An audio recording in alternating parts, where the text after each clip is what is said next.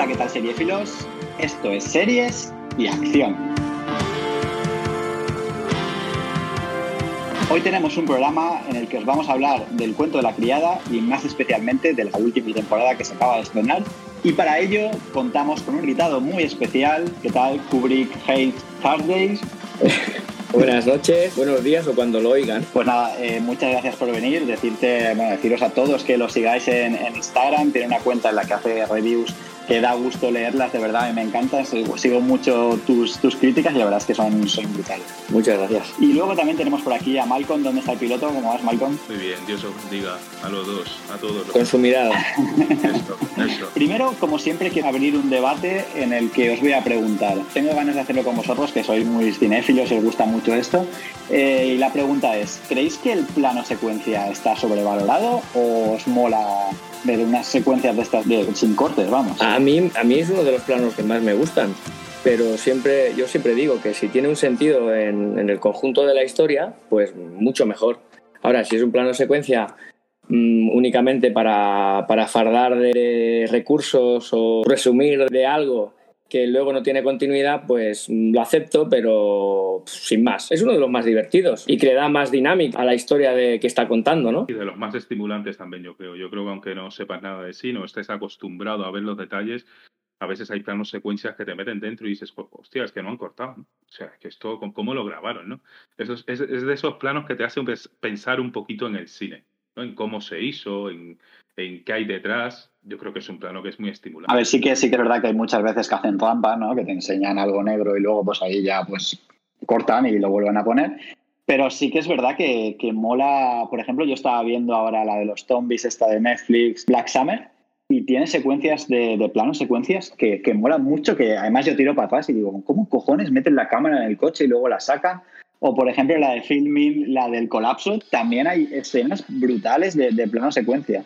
Bueno, está la, la, película esta de acción de Tyler, Tyler Rake de Netflix, no sé si la habéis visto. Pero de, en, esa, en esa sacaron que, que había trampas, o sea, porque te eh, enfocan un objeto muy de cerca y luego parten de ahí para... No es todo en la secuencia. En la persecución del coche he visto un making of y es que es una brutalidad porque hay un coche detrás de otro y se ve cómo lo persigue y cuando el coche que va adelante tiene un accidente se para de golpe, salen los tíos del coche con la cámara, meten la cámara por el vidrio de trasero del coche, lo meten dentro, el, el, el coche empieza a moverse otra vez y dices, te ponen la escena en paralelo y dices, ¡buah! ¡Qué, qué, qué, qué pasada, qué dinamismo!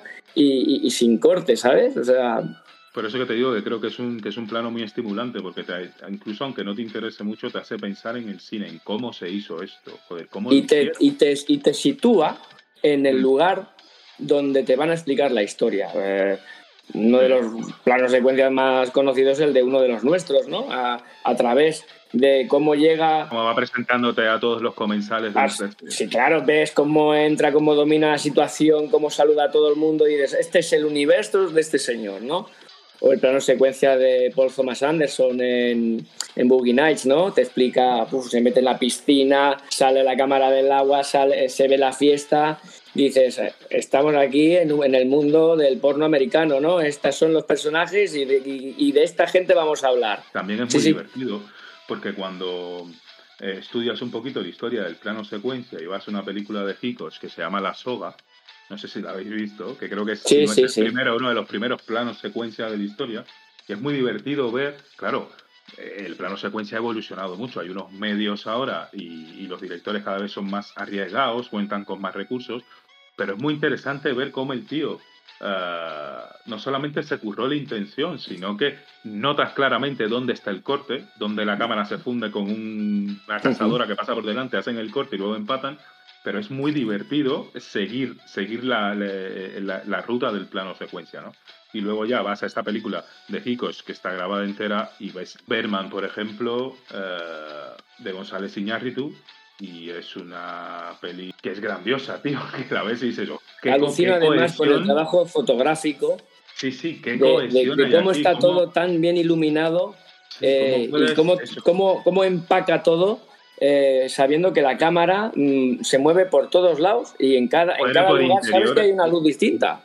Va de un interior a un exterior, de noche a día, de tal, y dice... Bueno, tenía también a uno de los mejores fotógrafos de, de la industria del chino Lubeski. Y eso, eso es jugar con Messi al ataque. ¿eh? Pero bueno, chicos, vamos a ponernos a lo que vamos. Vamos con el cuento de la criada. Está dirigida por Bruce Miller y es una adaptación, bueno, la adaptación es la primera temporada, ¿no? Pero bueno, está basada en la novela de, de Margaret Atwood. Y nada, vamos a, a empezar hablando de lo más importante de la serie, que es June. ¿Qué os pareció este personaje? Bueno, mm, icónico, es un personaje que va a quedar en la historia, como Walter White en Breaking Bad y Tony Soprano en Los Soprano, y tenemos a June de Cuento de la Criada, o sea, es uno de los personajes femeninos eh, históricos de la serie de la televisión, de una gran actriz, no nos vamos a engañar. Otra cosa es que, que el personaje haya evolucionado mm, en la dirección que uno considera correcta. Entiendo que por ¿Se pueden decir spoilers? Sí, sí, a tope. Sí. Entiendo que después de pasar por la primera y la segunda temporada, pasarlo realmente mal, entiendo que lleve en su interior una rabia lo suficientemente grande como para que su persona haya transformado en, la persona en la que se ha convertido actualmente. Otra cosa es que me da la sensación, está corrompiendo el ambiente del resto de, de sus compañeras con ese con ese afán que tiene de, venganza. Eh, es, demasiado líder, ¿no? Sí, entiendo que, está justificado, ¿eh? porque lo ha pasado fatal, pero a veces lo paga con quien no debe pagarlo. Mm, me refiero, por ejemplo, a, su pareja o su expareja o como queramos llamarle, porque ahora no, sé, no sé si es su marido, su exmarido, su amante o su, pare, su compañero de piso. Que el pobre se tiene que comer a la hija. Yo, me pongo en la piel de, de Jun y yo yo sí creo que es un personaje coherente. Yo creo que es un personaje eh, coherente y orgánico. A mí me parece justificable cada decisión que toma. Sobre todo por, por, lo que decías tú, por la experiencia que tiene a sus espaldas. Yo creo que me pongo en su piel, teniendo en cuenta que no ha escogido ser líder, es como la mayoría de los líderes de la historia, tienen una condición que la gente eh, tiende a seguir y todo el tiempo se está debatiendo entre el tema personal, el compromiso, el colectivo, no sé, me parece que es un personaje coherente precisamente por eso, porque es impreciso, por ejemplo, el tema de la relación con el marido y con el otro comandante joven y tal, yo me parece muy interesante como, como lo tratan. Creo que es perfectamente entendible lo que le está pasando. Lo de que nadie iba a ser líder es discutible, ¿eh? porque en esta temporada yo creo que ya elige ser líder por lo menos del grupillo de los que se han ido a Canadá, que están allí, no, ella, vamos, ella se alza, se alza líder y dirige, dirige ahí ese, vamos. Pero por supuesto, pero como todos los líderes, tú comienzas desde que ella empezó hasta ahora ya, ya ella es la líder, o sea, ella cualquier cosa que hace la gente la sigue. A mí, mm, ya no tanto que sea líder o no, a, mí lo que me parece es que es el líder de un ejército con muy pocos recursos para salir, para salir adelante y yo no me explico cómo sale adelante. Porque enfrente, ya no te diría que ejército, sino de esa guerrilla de criadas, hay un señor estado dictatorial. Y a mí me da la sensación que eh, una, mm, una chica con, la ayuda de dos o tres más, le está dando demasiada guerra a ese estado que en la primera y segunda temporada se había mostrado tan severo, tan contundente y tan mortífero. Es que por, por cualquier cosa te saltaban un ojo, te cortaban un dedo. Y ahora yo veo que están jugando mucho al gato y al ratón y siempre acaban justificando el por qué no la castigan Mm, de una forma mucho más eh, contundente, tía Lidia la primera temporada daba un miedo que te cagas. y, ahora parece, un gatito eh, con la que a veces, no sé si se puede decir ahora, pero a veces empatizo con la pobre mujer porque dices, mm, pobrecita, eh, nadie la comprende. Antes te colgaban de los puentes por, por robar una zanahoria. Y oye, esta chica no es que se haya escapado dos veces, es que ha sacado de Gilead a no sé cuántos niños y la prenden y le, hacen la, la, le hacen una tortura de estas de, de, cártel mexicano y se escapa. Es que la tercera temporada yo creo que en ese aspecto es bastante light, ¿no? Porque no tiene medios, pero sí que tiene medios, ¿eh? Porque tiene ahí un grupo de martas y de criadas. Luego, aparte, el comandante este que tiene, que vamos, que aunque muy líder de Gilead, vamos, le ayuda más a, ella que a, los otros. Creo que ahí la, la serie sí que puede flojear un poco, sobre todo la tercera temporada a nivel En la tercera temporada, el comandante de ellos, comandante con el que de la casa a la que va a parar. Resulta que este hombre es el ideólogo de toda la constitución. Sí, pero no cumple nada. Sin embargo, el tipo eh, pues es un, vago que está eh, cansado de todo, que está, no sé si arrepentido, pero con muy pocas ganas de actuar y de repente se, se alía con las chicas. No lo entiendo. Es que, es que eso me lo tienen que explicar. O no me lo han explicado. Yo entiendo lo que estáis diciendo, pero no tiene que ver con Jun. Jun es un personaje coherente. Lo que pasa es que los guionistas la hacen. O sea, le hacen vivir toda una serie de cosas que dicen, pues esto no tiene sentido. Su proceder, el de Jun, yo la veo coherente todo el tiempo, le veo sentido a todo lo que hace. Otra cosa es que la historia que hayan construido en, torno a ella no tenga sentido.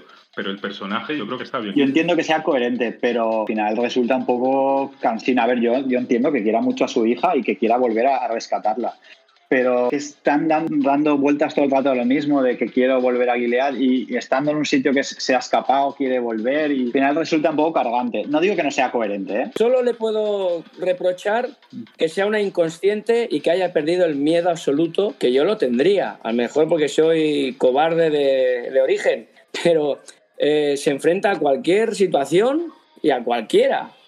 Y dices, ostras. Cuando está en el barco mismo, dice, no, entregarme van a destrozar, te van a hacer de todo. Sí, o sea, está en el barco y, quiere coger un bote para volver. El bote para te acabamos de sacar de un bombardeo y te quieres volver hacia atrás. La culpa no es de ella, la culpa es de la historia. Evidentemente ella forma parte de la historia, pero yo creo que está muy bien construida. el personaje tiene sentido totalmente y la evolución que ha tenido también lo que pasa es que le hacen hacer cosas en la historia tonta como desatar un bote y tirarse en medio del Adriático o donde quiera que esté esa persona aquí a la deriva. Venga, ¿qué vas a hacer? Claro que no tiene sentido lo que le están haciendo hacer. Pero ella en sí misma, el personaje, tiene coherencia. La historia romántica. La, historia, romántica, de, de ella con el de ella con su marido y de ella con el comandante Nick. A mí, la, relación con su marido, yo, o sea, me parece perfectamente entendible. Yo creo que, que el tío está muy por debajo de, de, ella. Yo creo que el tío está en otra frecuencia completamente y creo que en el día a día se Es un santo, el marido. El marido es un estúpido, el marido es un flojeras. El marido no, no. o sea, ella está en un nivel que a lo mejor es muy agresiva, a lo mejor muy tal, pero está llorando por las esquinas. Joder, tu mujer acaba de pasar 25 campos de concentración mientras tú estás en un sofá con la calefacción puesta, tío. No sé, eh, un poquito con ella. Luego a lo mejor la tía se ha vuelto una loca, una chiflada, pero creo que realmente ambos personajes han evolucionado a sentidos distintos. El personaje que la pone perraca es el Nick este, claro, pues que bueno, lo veo justificable, vamos. David con mi mujer dice, yo también me iría con el, Nick. Claro, yo al, marido le, yo al marido le he dado una... Lo que pasa es que, claro, yo creo que ella, o sea, es una tía que ha roto con todo, está en un proceso ya de transición, que ya ha roto con todo, no le importa nada, y de repente, bueno, tiene que estar con el marido porque, bueno, no sé, tantos años separados, llega, tenemos una hija en común, pero en realidad ya no tiene nada en común con él. con él porque, bueno, sé, porque es su marido y ya está, pero ella no tiene nada en común con el marido. Otra cosa que quería preguntar sobre Jun. Eh, a ver si alguien, alguno de los dos, me sabéis explicar su obsesión por el rojo. Porque en, en Gilead iba siempre de rojo y cuando vuelve a Canadá Muchas veces va de rojo también, ¿eh? Bueno, yo, eso, yo eso lo atribuyo al, estrés postraumático, ¿no? O sea, es una, cruz que lleva encima y, que de manera consciente o no, no puede sacársela de... Sí, me sorprendió que, la, que en la escena del, linchamiento llevara precisamente... La chaqueta roja. La, chaqueta tan, tan parecida al color rojo, de, los vestidos que, que llevaba en... Yo no sé si es un tema cromático de, puesta en escena para diferenciarla del resto, porque sí que es verdad que fuera de Gilead el, diseño de arte es mucho más aburrido. Está mm. claro. Se, se, curran los planos, sobre todo en interiores. La iglesia esa que hay, o la pequeña capilla esa que hay en el centro de retención donde está Serena, allí hay un juego de, de luces y con la cruz al fondo que está súper bien pero cuando van todos de paisano, como que, como que no, como que no mola. Entonces, está claro que en la escena del linchamiento, para darle más dramatismo, le han puesto un traje a ella para que se vea claramente, sin ninguna sutilidad, quién es eh, la que lleva la voz de mando en, la, misión que que van a emprender. Una misión que no acabo yo de ver a nivel de guion, pero mm, bueno, no sé qué opináis vosotros, que, haya esa facilidad para internarse en, la frontera con Gilead, para salir, para entrar, para encontrar un bosque, para, pues, no sé. Sí, es como, como todo demasiado fácil a veces. A veces súper complicado y otras veces dices, no puede ser. Sí, yo creo que son flaquezas del guion que están... Yo creo que la, si hablamos del tono de la serie, la serie ha optado por, por, por adquirir un tono de melodrama muy marcado, agarrar historias mucho más personales y sentimientos mucho más, más arraigados y, explorarlos y explotarlos. Ha pasado muy por encima por el tema de la religión. A mí me, me eh, tenía esperanzas que en la primera temporada todo ese universo fundamentalista tuviera un poquito de despliegue, como mínimo que generara un, debate y ha sido muy superficial. Ha sido interesante a nivel eh, visual, porque nos han enseñado un mundo, pero a nivel de, de, por qué esa devoción hacia Dios, por qué eh, ese rigor, esa liturgia, ese protocolo, no han acabado de desplegarlo como a mí me hubiera gustado.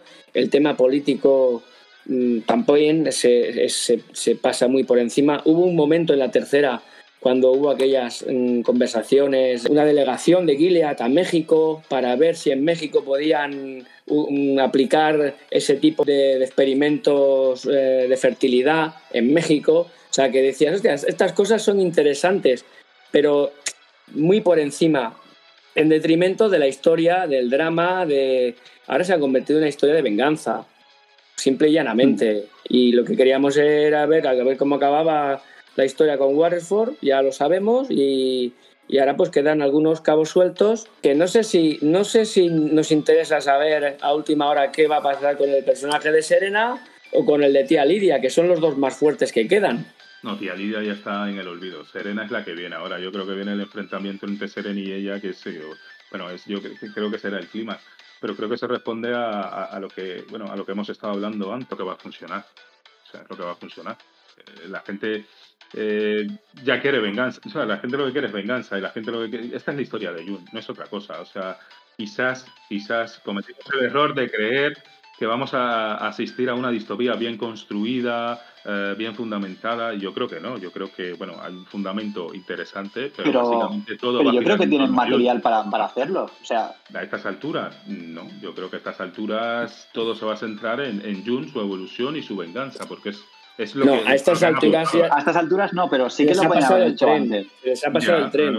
Pero me da la sensación que han tenido dos temporadas para reforzar e-, ese tren y darle un cuerpo, un cuerpo verdaderamente imponente a la serie y completo, que yendo de la mano de la historia personal de este personaje hubiera sido brutal, como lo fue, como lo fue la primera temporada, que a todos nos, nos explotó la cabeza de ver aquello, que no dejaban de ser repeticiones de, de escenarios o escenas que vemos en, en, en, la actualidad, ¿no? Se, ven, se ven mutilaciones, se ven, em, se ven apedreamientos de mujeres, se ven gente que las cuelgan en diferentes países e incluso en Estados Unidos eh, se ven ejecuciones sumarias a diario. Em, eh, no nos es sorprendente lo que está pasando en Gilead, pero sí que como lo vistieron de esa forma, nos alucinó a todos, pero ese mundo no, no han sabido, no han querido o no han podido por un tema presupuestario. Yo entiendo que hacer una historia político-bélica es mucho más cara. Tiraron tres bombas en, en la cuarta temporada y pensé, madre mía, se han gastado dineral. La primera temporada yo creo que es la que más ha gustado y nos ha gustado a todos porque es la más nueva, la que enseñan más cosas nuevas. Luego, sí, por ejemplo, te sacan las colonias, que está guay, pero tampoco te explican mucho de las colonias. O no sé, yo, yo creo que es verdad que ahora ya no lo van a hacer porque no, no tendría mucho sentido. No tendría mucho sentido, pero... Un momento eh, algo más grande y darle un contexto, ¿no? Un contexto incluso con Europa. Sí que le han dado un contexto con, con Canadá, pero tampoco demasiado. Hay una relación comercial, no sé, de qué tipo, pero tampoco lo explican demasiado. Ni, incluso dentro de Gilead, eh, cómo funcionan los altos mandos. Sabemos que, están las criadas, que están las tías, que están las martas, pero tampoco sabemos muy bien cómo funciona todo eso. Y, creo que podría haber sido interesante que, que, que, le, hubieran dado más énfasis, vamos, desde mi punto de vista. al final la historia de Jun está bien, es una historia, una historia de sufrimiento, de superación, todo lo que quieras, pero, pero creo que esta serie daba para, para, más, la verdad. Daba para más, pero... ¿Y dónde está la gente de Gilead? Exacto. Porque o solo hay criadas, No, o es que solo solo hay, hay o solo hay como- mujeres de comandantes, o marzas o comandantes. Pero ¿dónde está el pueblo? Son esos, no hay más. Hombre, en el libro yo creo que te explican un poquito más, muy por encima, pero te explican un poco más eh, cómo se estructura la sociedad y esto. Pero como la serie, bueno, desde un principio se construyó en torno a, como el libro, ¿eh? se construyó en torno a, a pues luego, bueno, sí, es, es cierto que se han quedado, porque creo que nunca la intención fue construir una distopía demasiado creíble o, o estructurar esto muy bien. Yo creo que desde el primer momento es un poco seguir la historia de Jung que desgraciadamente no daba para tanto. Y ese es el problema, es que no daba para tanto. Es que el libro solamente eh, se ciñe a la primera temporada, todo lo demás ha sido creación propia. Entonces, de cero, pues han tenido, han tenido que inventar y que parir y que, que estirar ese chicle y no daba para tanto. Daba a lo mejor para una temporada más o para dos temporadas más, pero no para cinco o seis, que a ver cuánto se deciden hacer. Si hubiese eh, limitado todo a la historia de Jun y se hubiesen centrado en ella, pues a lo mejor dos temporadas bien hechas no te hubiesen hecho demandar luego una sociedad distópica mejor estructurada, porque se hubiera terminado ahí. Pero lo han estirado tanto que al final terminas demandándolo. Y es un error en el que han caído. Pero Pides otras cosas, claro. Claro, es que para estirar la trama lo que hacen es coger a los personajes y decirle, obligarles a decir o a hacer una cosa en el minuto 5 y en el minuto 15 decir la contraria. Y eso a mí me molesta mucho. Porque, y, se re- y se- y en esta cuarta se ha repetido demasiadas veces. La actitud de Serena con su marido. Principio que sí, hay que no, luego que sí.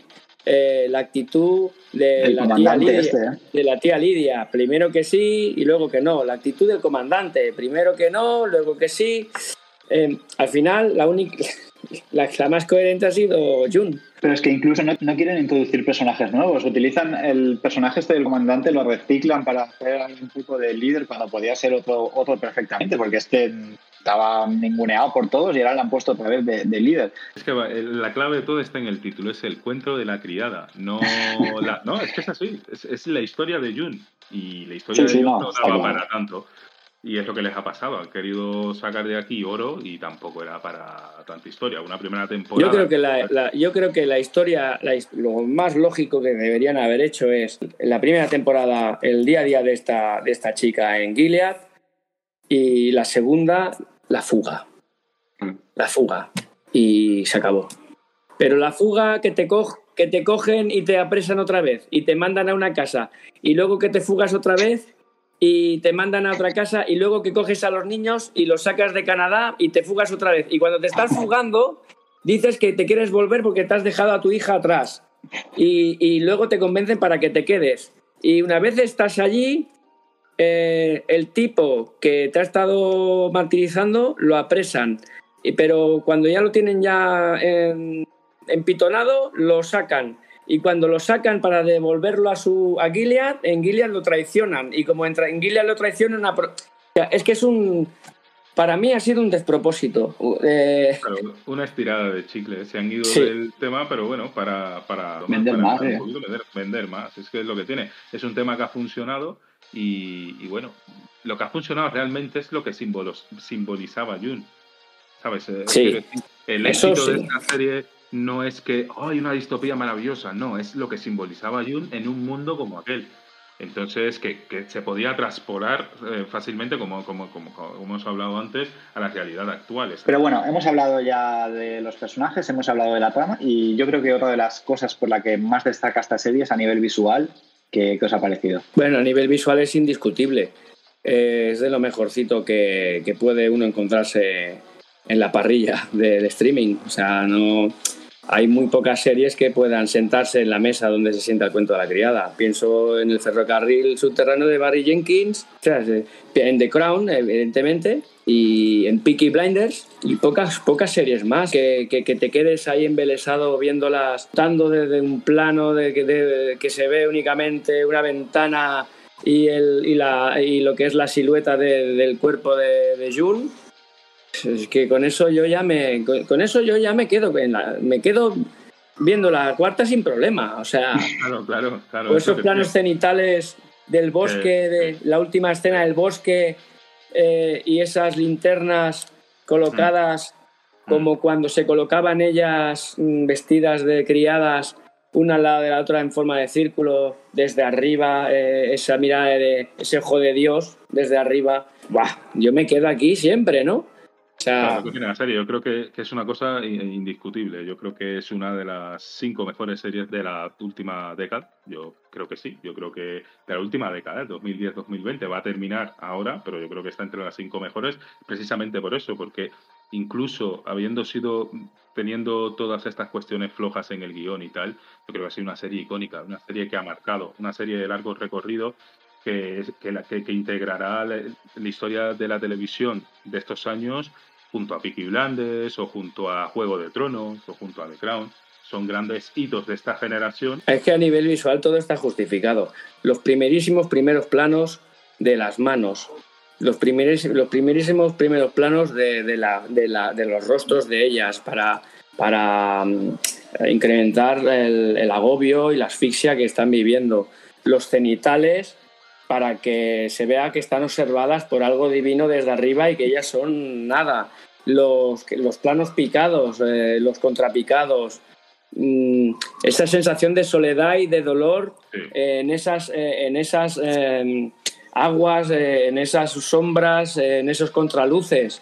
Es que todo a nivel el visual tiene una narrativa impresionante. Y luego el, el tratamiento del color, el etalonaje es maravilloso. Sí, cómo, Claro. lo trabajan todo, lo llevan todo a los grises, a los verdes, así todo muy oscuro.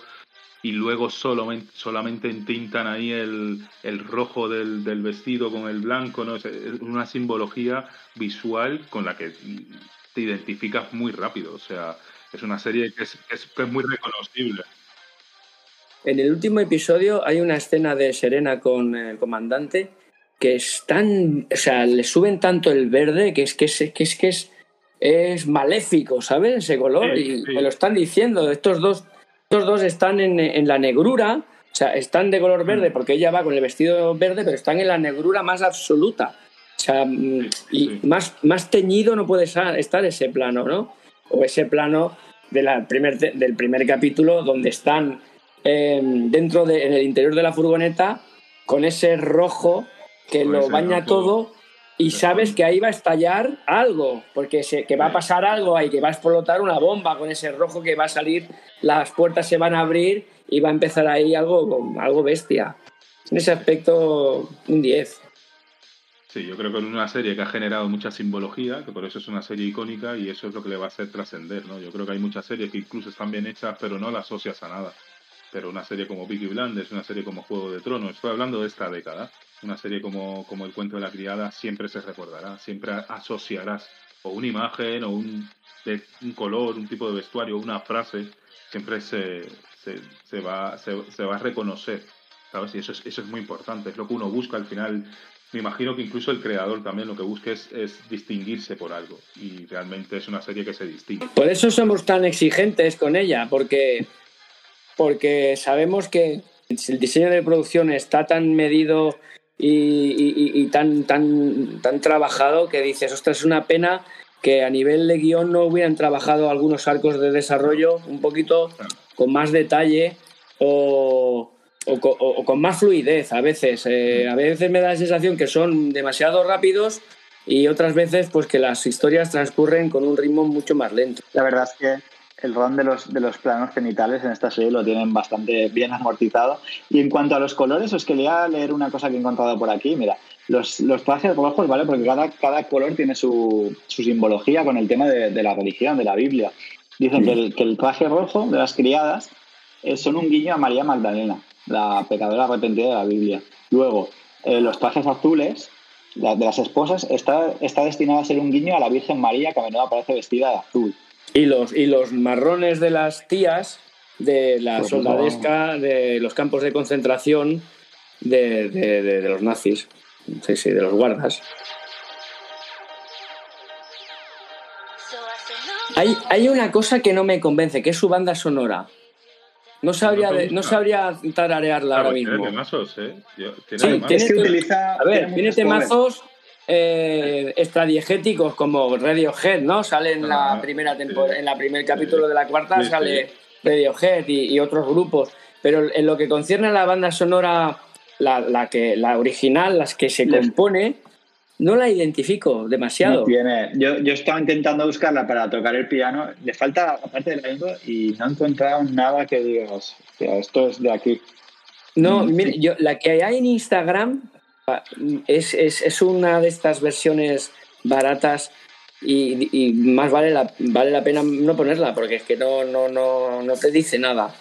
Mm, siendo una, una serie tan emocional y tan sí. bestialmente dramática, mm, pues ostras, yo me imagino aquí a Max Richter metido y, y, eh, y te hace una, una, banda sonora al rollo de Leftovers que te deja te dejan en el, en el, sillón hundido en la miseria. Pero es cierto que no tiene una melodía asociativa, o sea, no tiene una melodía que escuches y digas, hostia, pues esto y, y, un proyecto como este suele tener. Pero es cierto que, que no. Bueno, chicos, eh, vamos a ir acabando. Os voy a pedir que le pongáis una nota y que me digáis un momento preferido y un momento peor. Yo nota, eh, yo le pongo un 8, le pongo un 8 porque es una serie, independientemente de todo esto, es una serie que que yo creo que, que, es icónica y que es representativa y que menos nota no, no, no, debería tener, siendo justos, independientemente de todas las cosas criticables que tiene. Luego, el momento preferido, el momento final, pero que no sé si hacer spoiler, el momento final de la venganza, voy a decir de la venganza, lo dejamos ahí, con ese tema You Don't Know Me detrás, que es un tema, bueno... Sí, pues, sí, hace spoiler, hace spoiler. Que quizás no, no se ajusta a la violencia que se está viviendo, pero me pareció muy delicioso.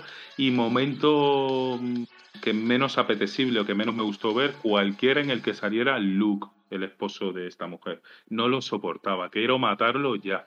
O sea, creo que la venganza debería ser con este pibe porque es un, no, me, no me gusta nada el personaje.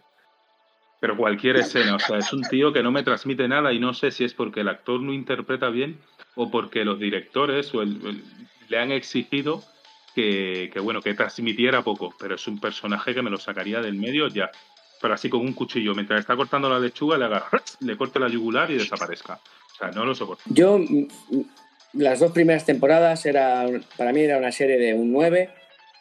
Un 9. La, luego la tercera, yo tengo una, un, comentario subido en la cuenta de Instagram donde ya empiezo a notar un cierto agotamiento de la fórmula y cansancio por mi parte y yo la, la, bajé, la bajaría a un 7, me salen 9, 7, 16. No, no, y a ponle, ponle, la última. Y a esta le pongo un 6, 16 y 22, 22 me sale un 7 de media.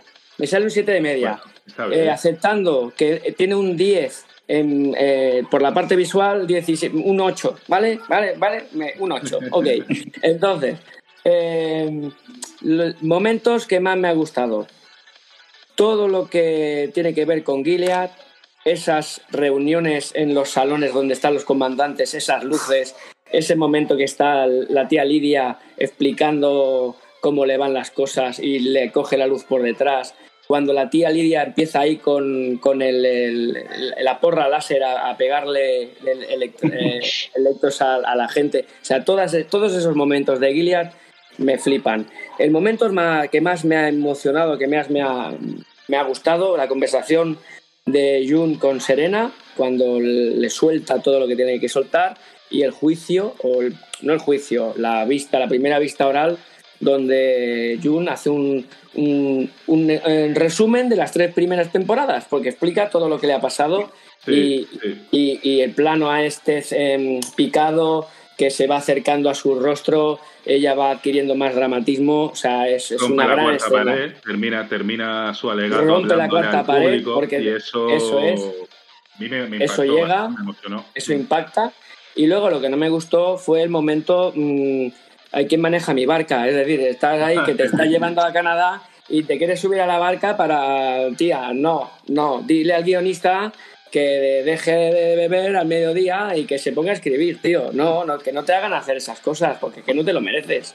Bueno, yo le pongo un siete y medio a esta cuarta temporada, eh, por todo lo que hemos hablado. Me quedo de mejor momento, eh, lo que ha comentado Malcolm, a mí los, los, planos estos que hacen al final, en el último capítulo, entre entre Jun y el, y el, comandante, que son planos cerrados de, de, sus caras, me ha encantado. Pero me voy a quedar con otra cosa también. Y me ha gustado mucho que, que esto sí que no lo habían hecho en otras temporadas, cómo tratan el tema de, por ejemplo, los niños cuando vuelven a. Los niños estos que son rescatados, cuando vuelven a, a Canadá, que tampoco están en, su hábitat, que les cuesta mucho adaptarse, aunque no lo tratan mucho, me gusta, me gusta que lo hayan tratado y luego también eh, cómo tratan el tema de, pues también la adaptación de, gente que viene de Gilead a adaptarse a Canadá. Eso es muy interesante, ¿eh? lo que planteas, lo de los niños, porque tendemos a pensar que nuestras soluciones democráticas son las correctas. Entonces, pero es que el eh, niño, hay un niño que dice, es que me quiero ir a casa. Claro, es que el, niño no conoce otra realidad que la que, la que ha vivido allí y tú le lo has arrancado de allá. Entonces, eh, ahí, ¿ves? Enciende un debate, pero no lo desarrolla. Claro, eso, a mí me, eso, a mí me frustra porque es un camino que, que puedes tomar, pero lo insinúa únicamente y dices, hostias, era interesante. Bueno, pues antes que nada y como, agradecimiento por estar aquí, te vamos a dejar que nos recomiendes una, serie antes de ir. Mira, las tres mejores series que se han hecho este año para mí, todas eh, convergen en el mundo de la lucha racial y de toda la historia de este mundo, ¿no? La primera sería Small Ash, de Steve McQueen, ah, una serie antológica con cinco películas mm, impresionantes eh, cada una explica una cosa concreta, ya sea un personaje, un caso o, una persecución, un racismo, al fin y al cabo, sufrido por alguna persona eh, de, raza negra en, el Reino Unido. La segunda sería Dem, que es eh, lo mismo pero trasladado al, terror y al fantástico. Y la tercera sería, por supuestísimo, el ferrocarril eh, subterráneo, que es una obra maestra que no se puede recomendar a todo el mundo porque tiene su ritmo y tiene sus, sus leyes de la gravedad, pero que cualquier esteta y amante del audiovisual la va a disfrutar con un whisky en la mano. O sea, con paciencia y buena letra. Y luego decir, como dato adicional, que dos de estas están dirigidos por, no, son desconocidos, son gente oscar, oscarizada y muy reconocida en el mundo audiovisual. Uno es Barry Jenkins, que es el ferrocarril subterráneo, y otro es Steve McQueen, que es el director de 12 años de esclavitud, y que mucha gente conocerá. Que el otro día la revisé y es un peliculón, es, un, peliculón como la copa de un pino.